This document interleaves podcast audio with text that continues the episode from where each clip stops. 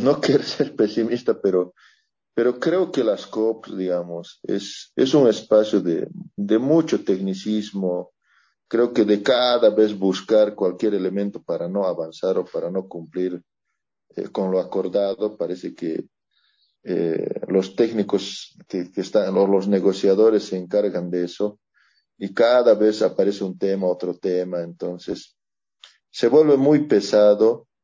Eh, no se espera mucho, digamos, de las COP, ¿no? Por sí mismo.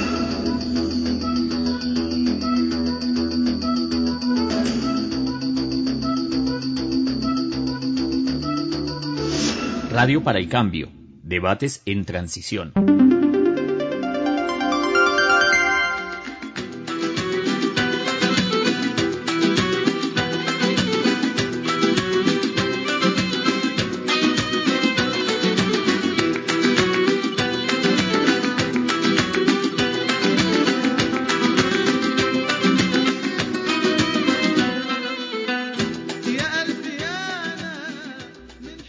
Hola, les habla Vladimir Montaña y desde Latin Dati, nuestra América TV, les damos la bienvenida a esta nueva emisión de Radio para el Cambio.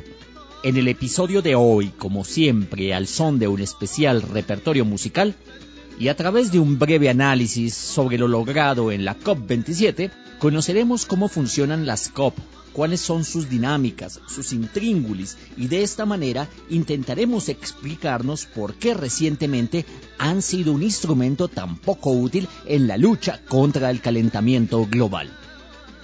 En compañía de Juan Carlos Alarcón de la Plataforma Boliviana frente al Cambio Climático, de Denise Chávez del Grupo Impulsor de Mujeres y Cambio Climático del Perú y de Osber Polo, miembro del Movimiento Ciudadano frente al Cambio Climático MOSIC, también del Perú, les damos la bienvenida.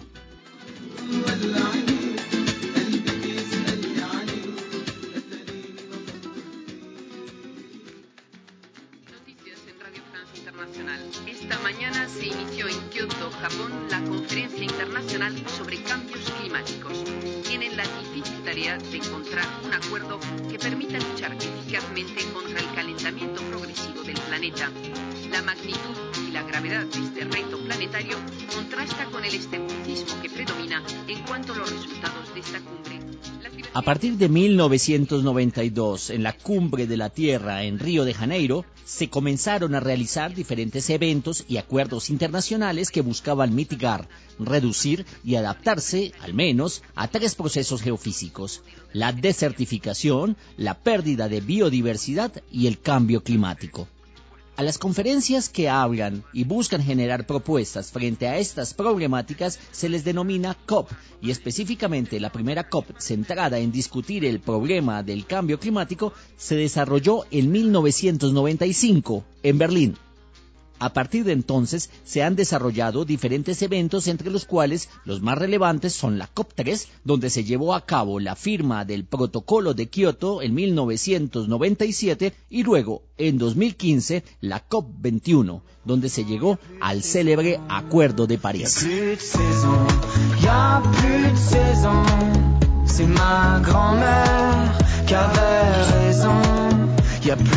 Saison, y a plus de saison. Le ciel est noir à l'horizon. On se dit que l'homme est capable autant du meilleur que du pire. Et toutes ces images nous accablent quand un autre continent transpire. ¿Qué es el Acuerdo de París? El 12 de diciembre de 2015, 195 países sellan el primer acuerdo climático universal. China y Estados Unidos, los dos mayores contaminadores, ven por primera vez la lucha contra el calentamiento global. Esto fue lo que se decidió. Limitar el aumento de temperaturas muy por debajo de 2 grados centígrados, incluso a 1,5 grados, reduciendo nuestras emisiones de CO2. Un mundo neutro en carbono de aquí a finales de siglo. En resumen, que la cantidad de CO2 emitida por las actividades humanas sea igual a la absorbida naturalmente por los árboles, suelos y océanos. También se prometieron 100.000 millones de dólares por año para 2020, con el fin de ayudar a los países más pobres. Un compromiso también de reunirse cada cinco años para hacerlo mejor. Desde entonces, las emisiones han seguido aumentando. Estados Unidos abandonó el acuerdo y la pandemia de COVID-19 ha sido. La diferencia básica entre el protocolo de Kioto y el acuerdo de París se relaciona con la consideración del quién debe asumir la responsabilidad y por supuesto los costes económicos y políticos del efecto invernadero. En Kioto se consideró que era responsabilidad de las llamadas naciones desarrolladas, mientras que en París se reconoció que también hay países pobres o del llamado tercer mundo que, como la India y los llamados BRICS emiten grandes partículas que calientan el planeta. Transcurrieron pues 18 años discutiendo quién debe responder y responsabilizarse y mitigar y reducir las emisiones. Aún con ello, los desacuerdos continúan y parte del incumplimiento de los acuerdos se debe a que hay quienes señalan que la responsabilidad se debate entre los países que han contaminado históricamente más el planeta y los que contaminan de manera más alarmantemente en el presente. La supuesta reducción de la economía y de las industrias nacionales son el justificativo para que, de manera directa o solapada, diversos gobiernos encuentren viable incumplir lo pactado. Estados Unidos saldrá del Acuerdo de París contra el cambio climático. Así lo ha confirmado Donald Trump en rueda de prensa entre los aplausos de los allí presentes. Para cumplir con mi solemne deber de proteger a Estados Unidos y sus ciudadanos, Estados Unidos se retirará del Acuerdo del Clima de París.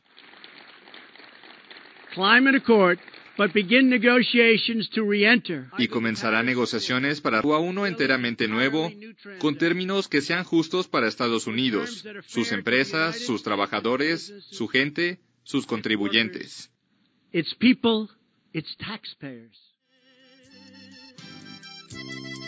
Tres veces te engañé, tres veces te engañé, tres veces te engañé primera por coraje, la segunda por capricho, la tercera por placer. Tres veces te engañé.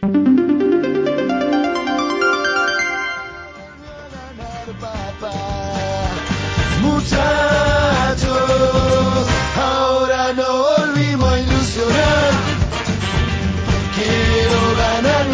tercera. Quiero ser campeón mundial. Y al Diego en el cielo lo podemos ver. Con Don Diego y con la toca. Alentándolo a Lionel. La experiencia de la COP27 fue particularmente desalentadora en este asunto. Mientras en Qatar comenzaba un mundial de fútbol con el auspicio de un país acusado de violar los derechos humanos de la mayoría de su población, al otro lado de la península del Sinaí, en el Mar Rojo, finalizaba sin pompa una cumbre ambiental donde supuestamente se definiría el futuro del planeta.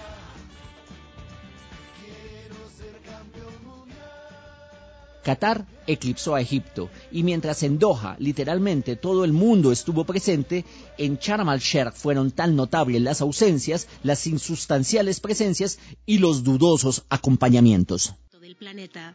Si buscan no encontrarán ni a Vladimir Putin, ni a Xi Jinping, ni al presidente indio Narendra Modi. Aunque sí envían delegación a esta cumbre, no participarán en las discusiones de los jefes de Estado y Gobierno que tienen lugar hoy mañana. Tampoco está Biden, que llegará después de las elecciones legislativas de su país. Sí están los principales productores de combustibles fósiles del Golfo Pérsico y vemos caras nuevas como Rishi Sunak o Giorgia Meloni que aprovechan para hacer reuniones bilaterales.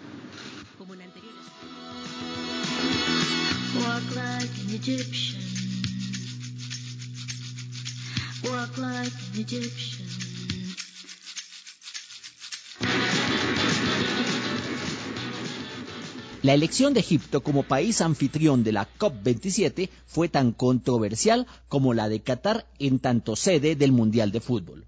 El país del Nilo recibió en efecto muchas ayudas del mundo petrolero, notablemente de Arabia Saudita, Emiratos Árabes y el mismo Qatar, y las posiciones de la presidencia del evento estuvieron siempre dirigidas a favorecer la no inclusión de acuerdos que afectaran los intereses de los países petroleros. No sorprende entonces que la próxima COP se desarrolle en Dubái, otro paraíso petrolero, y que las decisiones que allí se tomen pasarán necesariamente por la presidencia del evento, que estará, y ello no nos sorprende, en manos del sultán Ahmed Al-Jaber, ministro de Energía de los Emiratos Árabes Unidos y presidente de la más importante empresa petrolera de ese país. La idea del petróleo como garante del progreso tiene, pues, aún muchos adeptos.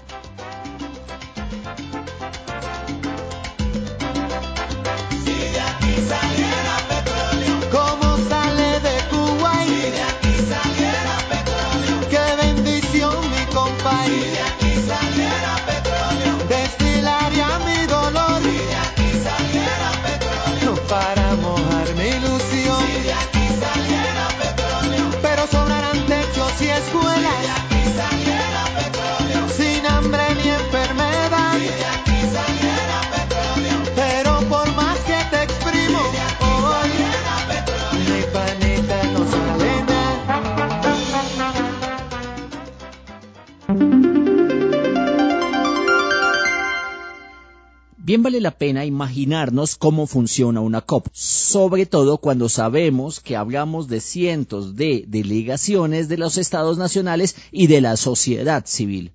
Aquí los países y las organizaciones tienen casetas o stands donde cada delegación va mostrando sus avances e iniciativas. Se trata de un compartir. Quizás sea comparable a las famosas exposiciones universales del siglo XIX, donde en ausencia de la Internet, cada delegación compartía sus avances en producción y veía la posibilidad de hacer negocios. La COP implica, por tanto, la oportunidad de establecer nuevos vínculos o de posicionarse políticamente frente a un tema. Ese fue el caso del stand de Qatar, donde los asistentes pudieron ver sus avances en energía limpia para los estadios y demás infraestructura del Mundial.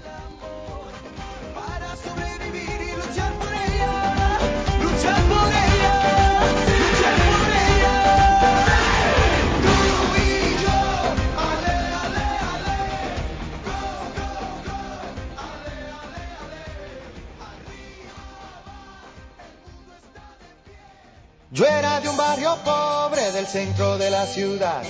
Ella de clase alta para decir verdad. Montada en un Mercedes, automático dos puertas. Yo rodando en una trate con un pie adentro, otro afuera.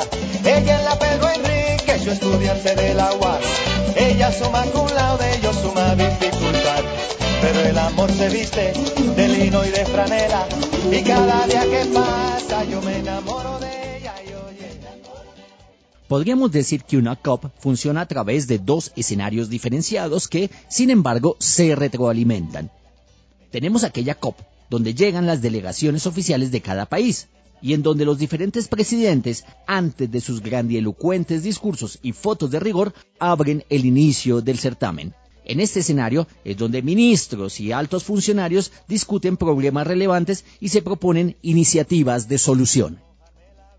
Del otro lado tenemos las COP de los movimientos sociales, donde se intenta incidir de múltiples maneras y casi siempre infructuosamente sobre lo que deciden a puerta cerrada los poderosos funcionarios. Así nos lo cuenta Osber Polo y Denise Chávez. Mira, hay gente que no va a entrar al, espacio donde están los, los decisores, ¿no? Pero hay algunos compañeros que logran entrar a ese espacio. Entonces, esos son la, la bisagra que empieza a hacer todas esas discusiones hacia afuera también, para el comportamiento incluso de, si te levantas o no te levantas en una manifestación o no manifestación. Todo eso se hace en este juego de ida y vuelta de los dos espacios, ¿no? Mí es un espacio de, encuentro entre delegaciones oficiales, como también un, un espacio de encuentro entre la sociedad civil, que mayormente la sociedad civil participa para plantear propuestas, opiniones, sugerencias, recomendaciones, pero también es un espacio para que eh, exigir este, acciones que no se están haciendo en las políticas públicas, ¿no? Como también en la misma, en la misma COP, las decisiones que se toman eh, los delegados eh, si eso también se está avanzando o no se está cumpliendo, ahí entra un juego importante la voz de la sociedad civil. Una de las cosas que me parece bien importante es cómo se da la cumbre de los pueblos, ¿no? La cumbre de los pueblos, que es el espacio de la sociedad civil donde se discute, se plantea, se, se hace ver en qué estado estamos, de cuál es la situación. Creo que de ahí ese debate es bien, bien importante, porque lo que se logra también es, es hacer incidencia, ¿no? Y la incidencia se hace a partir de cómo este, traer algunos eh, representantes de los estados y puedan estar en ese espacio de la cumbre, se pueda llevar documentos y, discutir con algunas autoridades decisoras, ¿no? Porque también, también se hace eso, o sea, eh, se puede cambiar la, eh, las condiciones del, del, voto en función de cómo tú vas haciendo incidencias, ¿no? O sea, ese, ese es este, puedes ver que hay un país que ya va a votar a favor de que se continúe depredando más, pero vas y hablas tú con los representantes y puedes cambiar esos votos. Entonces, hay un trabajo bastante interesante que se da, ¿no? mira, yo,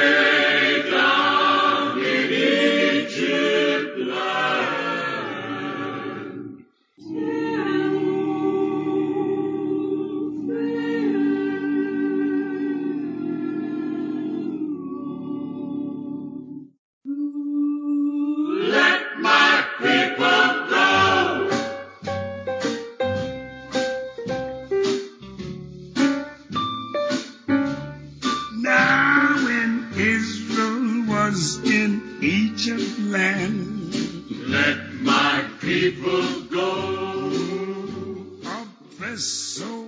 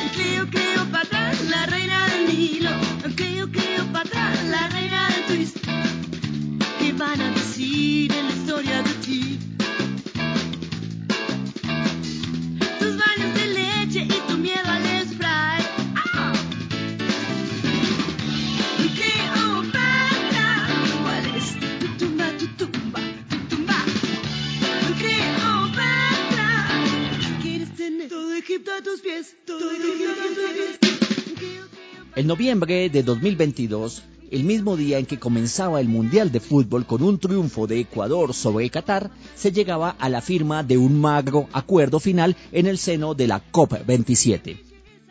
No se avanzó en mayor medida frente a lo acordado en la COP26 de Glasgow, Escocia, sobre todo frente a la reducción de explotación y uso de combustibles fósiles.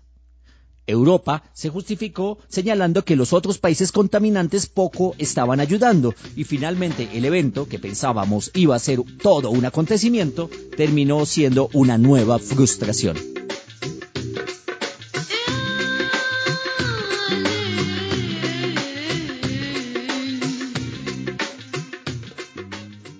La COP27 de Egipto nos desinfló especialmente frente al desafío de tratar dos temas fundamentalmente. Defender a la biodiversidad en tanto aliada para combatir el calentamiento global y establecer un fondo realista de pérdidas y daños a propósito del calentamiento global.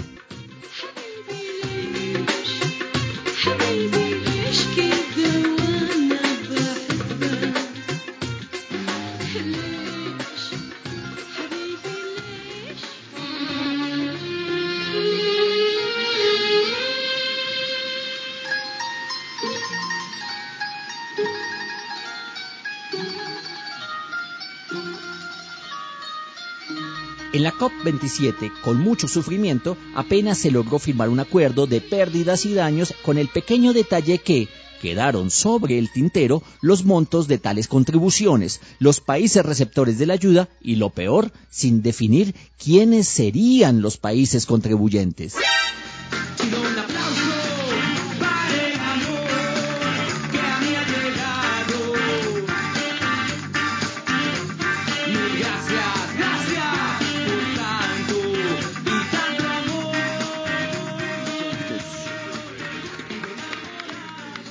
Pero algunos aspectos importantes quedan aún por detallar, como por ejemplo qué países son los que van a contribuir al fondo y con cuánto dinero.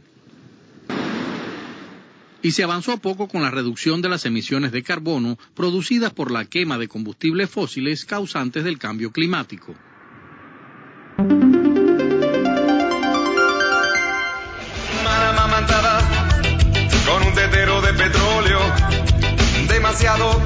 Demasiado pesado, demasiado viscoso. El tetero de petróleo hizo creer que lo era todo con el tetero de petróleo. Lo único que crece es un círculo vicioso. Los países hoy sobreendeudados no tienen recursos ni para las obras de adaptación ni para las de mitigación de la crisis climática. La solución que proponen las conferencias climáticas de la ONU es endeudarse más, una solución improcedente. El vacío que deja la búsqueda de ganancias para acelerar la transición lo llena la planificación pública, global y democrática. Esto implica que las COP tengan poder vinculante en sus decisiones si la Organización Mundial del Comercio o un tratado de libre comercio cualquiera es vinculante, ¿por qué las decisiones sobre la corrección de la crisis climática no lo son? ¿Por qué es apenas sugerencias en medio de la catástrofe?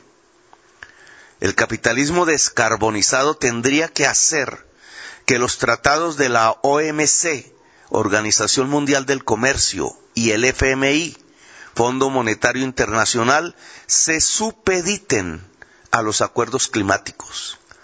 El capitalismo descarbonizado tendría que lograr que el acuerdo climático busque sin rodeos la reducción del consumo de carbón, del petróleo y del gas hasta llegar a cero emisiones en el corto plazo.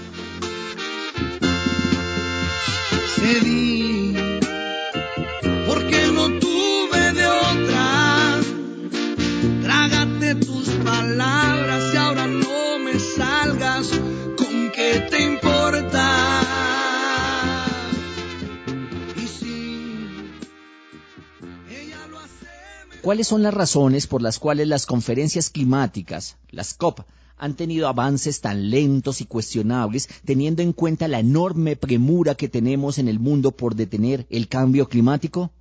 Las palabras del presidente Gustavo Petro, pronunciadas en el Foro Económico Mundial de Davos en enero de 2023, como lo acabamos de escuchar, nos muestra un complejo panorama. Se trata de unos eventos que evidencian la pugna económica, política y geopolítica. Si yo cedo, dejo de ganar y con ello dejo el campo abierto para que otro país tome ventaja. Es por ello que los acuerdos no son de obligatorio cumplimiento.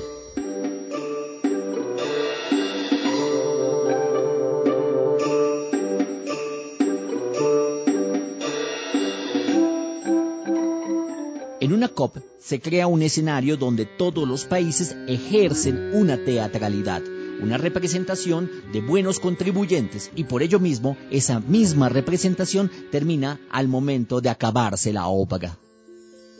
La pose, la postura, la actuación no resultan entonces muy afines con las políticas económicas reales, con las metas y compromisos electorales y juegos de interés adquiridos durante la función política de cada país.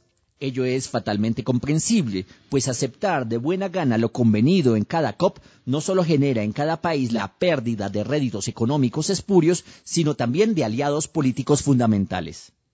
Es por ello que, en la mayor parte de los casos, los compromisos terminan siendo letra muerta.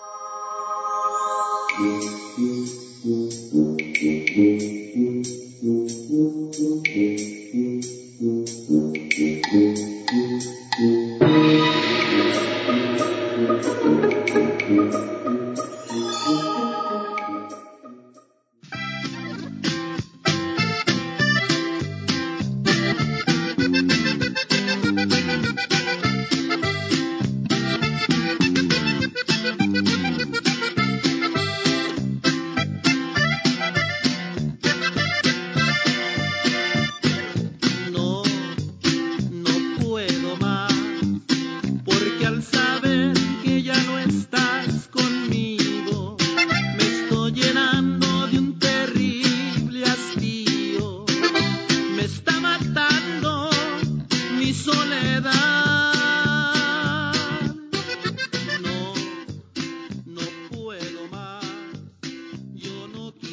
medio de estas encrucijadas se entiende el por qué una COP no es un acuerdo vinculante, es decir, de obligatorio y perentorio cumplimiento.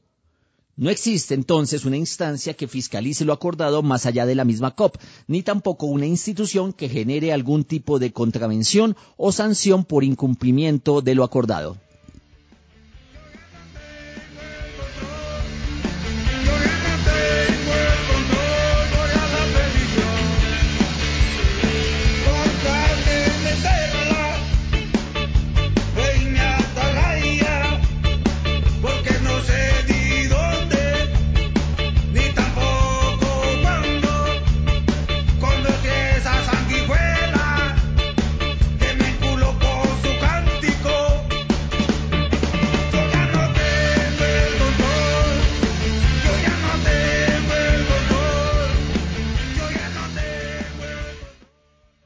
Protocolo de Kioto era como una como un compromiso global y, se, y, la convención podría exigir.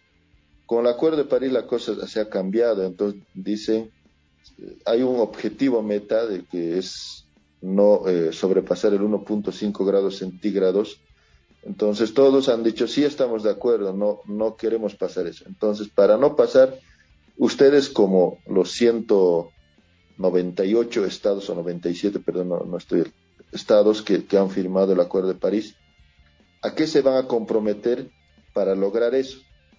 Entonces, lo vinculante pasa por un tema nacional. No sé si me entiendes. Es decir, si, si Bolivia, por ejemplo, dice en sus compromisos que al 2030 vamos a eliminar la deforestación ilegal y vamos a reducir la deforestación en un 35%, significa que ese compromiso frente a las Naciones Unidas no es que alguien va a venir y decir, ah, no estás cumpliendo o, o, no tiene un carácter vinculante. Lo vinculante tenemos que hacer nosotros, la sociedad civil, a nivel nacional, de que eso que se está comprometiendo lo cumpla, ¿no?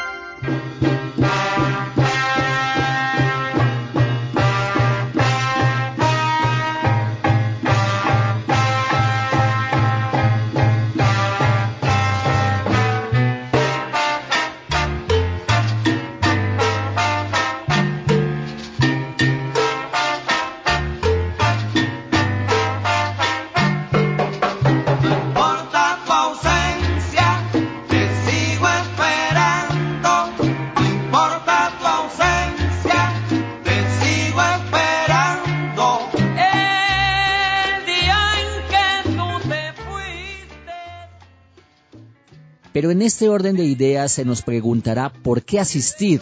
¿Vale la pena seguir gastando recursos y energía asistiendo a estos eventos? Pero yo creo que ¿por qué, por qué vamos? Entonces, ¿Por qué vas? Entonces, la pregunta, ¿no?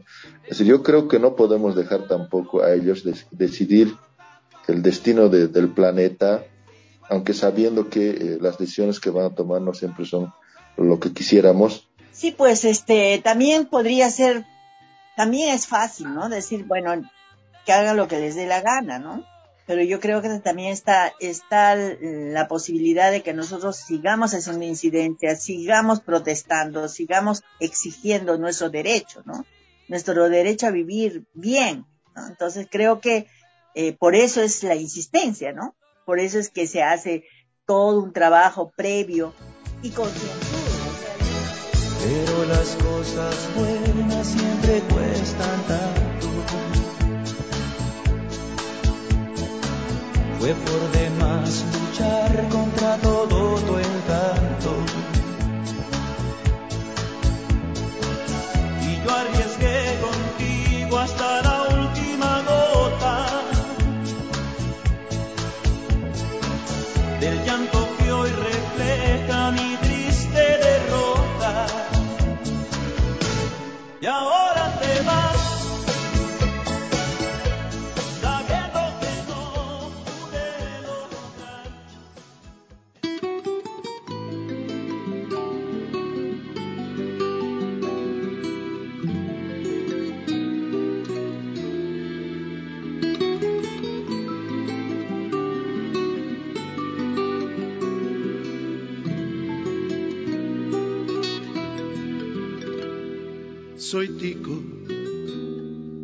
llevo a Costa Rica en las entrañas, porque lloro cuando escucho una guitarra, cuando trema la marimba y con la puesta del sol. Soy tico La carencia de un poder vinculante, es decir, de obligatorio cumplimiento, se ha venido solucionando, sin embargo, por fuera de la misma copa. El acuerdo de Escazú en Costa Rica, por ejemplo, a diferencia de las conferencias por el cambio climático, fue un acuerdo multilateral cuyos firmantes acordaron estricto cumplimiento a lo pactado. Si bien Escazú se refiere en general a la democratización de la información ambiental, es una muestra del cómo lograr acuerdos de perentorio cumplimiento para garantizar la protección de los y las líderes sociales que encaran los problemas ambientales. Efectivamente, el acuerdo de Escazú tiene un carácter vinculante y eso está estipulado, pero además en el acuerdo de Escazú hay un elemento diferente, ¿no? Porque en la COP las partes son los estados. La sociedad civil tiene un carácter de observador o de consulta, ¿no? Ya han aceptado espacios consultivos, como te decía, el caucus indígena, la, el, el, Yango, que es de los jóvenes, después la plataforma de mujeres, y bueno, de temas de industrias, no sé qué. Pero son espacios consultivos, es decir, no tienen, no tienen, no son, no son parte, ¿no? En el caso del acuerdo de Escazú, la sociedad civil es parte de la convención, ¿no? Y es parte de la directiva de la convención.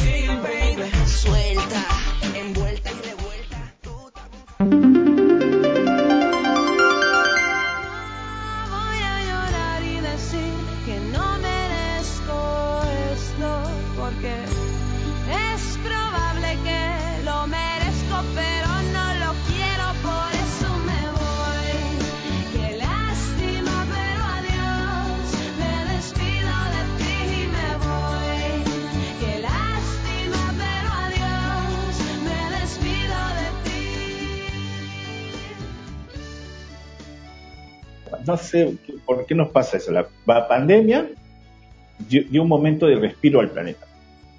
Una gran oportunidad tenían todos los países y para que puedan reactivarse con la mía, pero una economía pensando en un cambio a la economía, pensando en la, ecología, pensando en lo ambiental y, la, y todo el tema de los derechos. Pero no.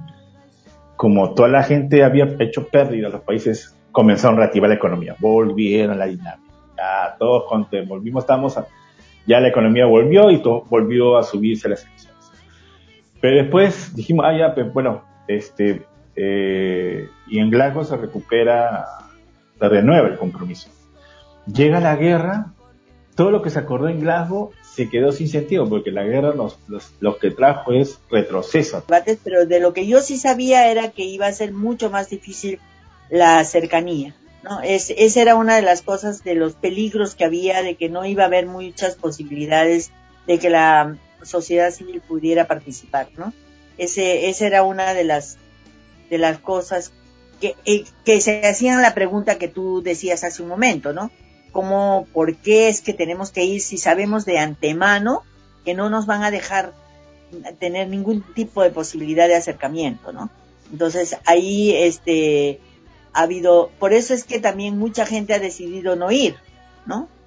Eh, creo que este año es un año de mayor cantidad de, de, compañeros y compañeras de la de las instituciones que han decidido no, no participar por las las condiciones en las que se estaba queriendo que, esté este, la sociedad civil ahora, ¿no? Ese es, ese es uno, un punto.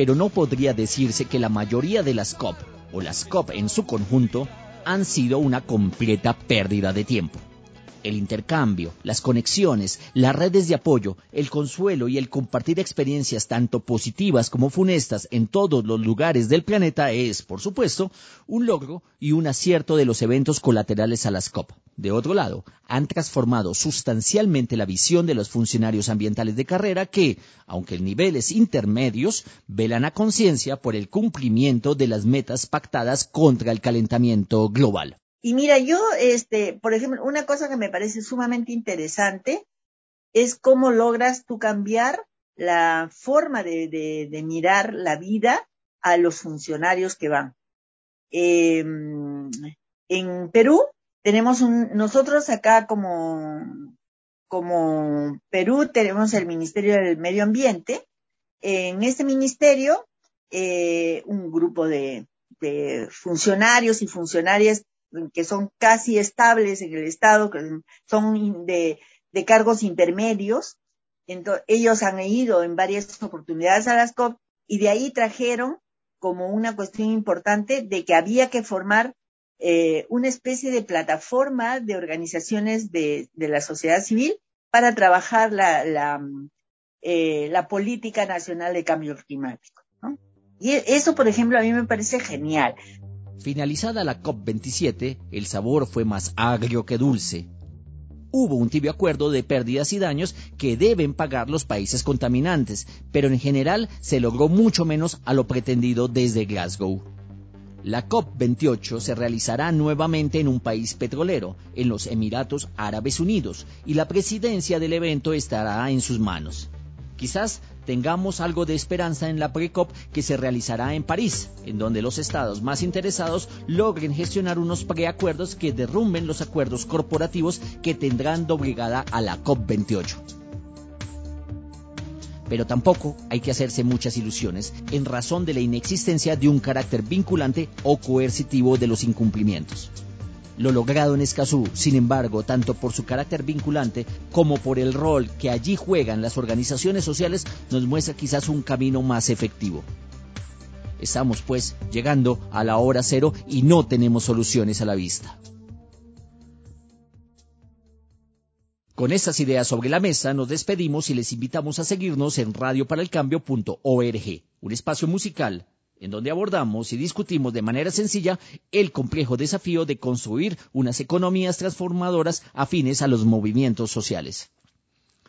Les acompañamos Germán Niño en la producción general, Omar Olivares en la coordinación de comunicación y Vladimir Montaña en la realización del programa. Y a nombre del equipo de Latindad, la red latinoamericana por una justicia económica y social, y de nuestra América TV, les invitamos a seguir escuchando nuestros programas. Hasta la próxima.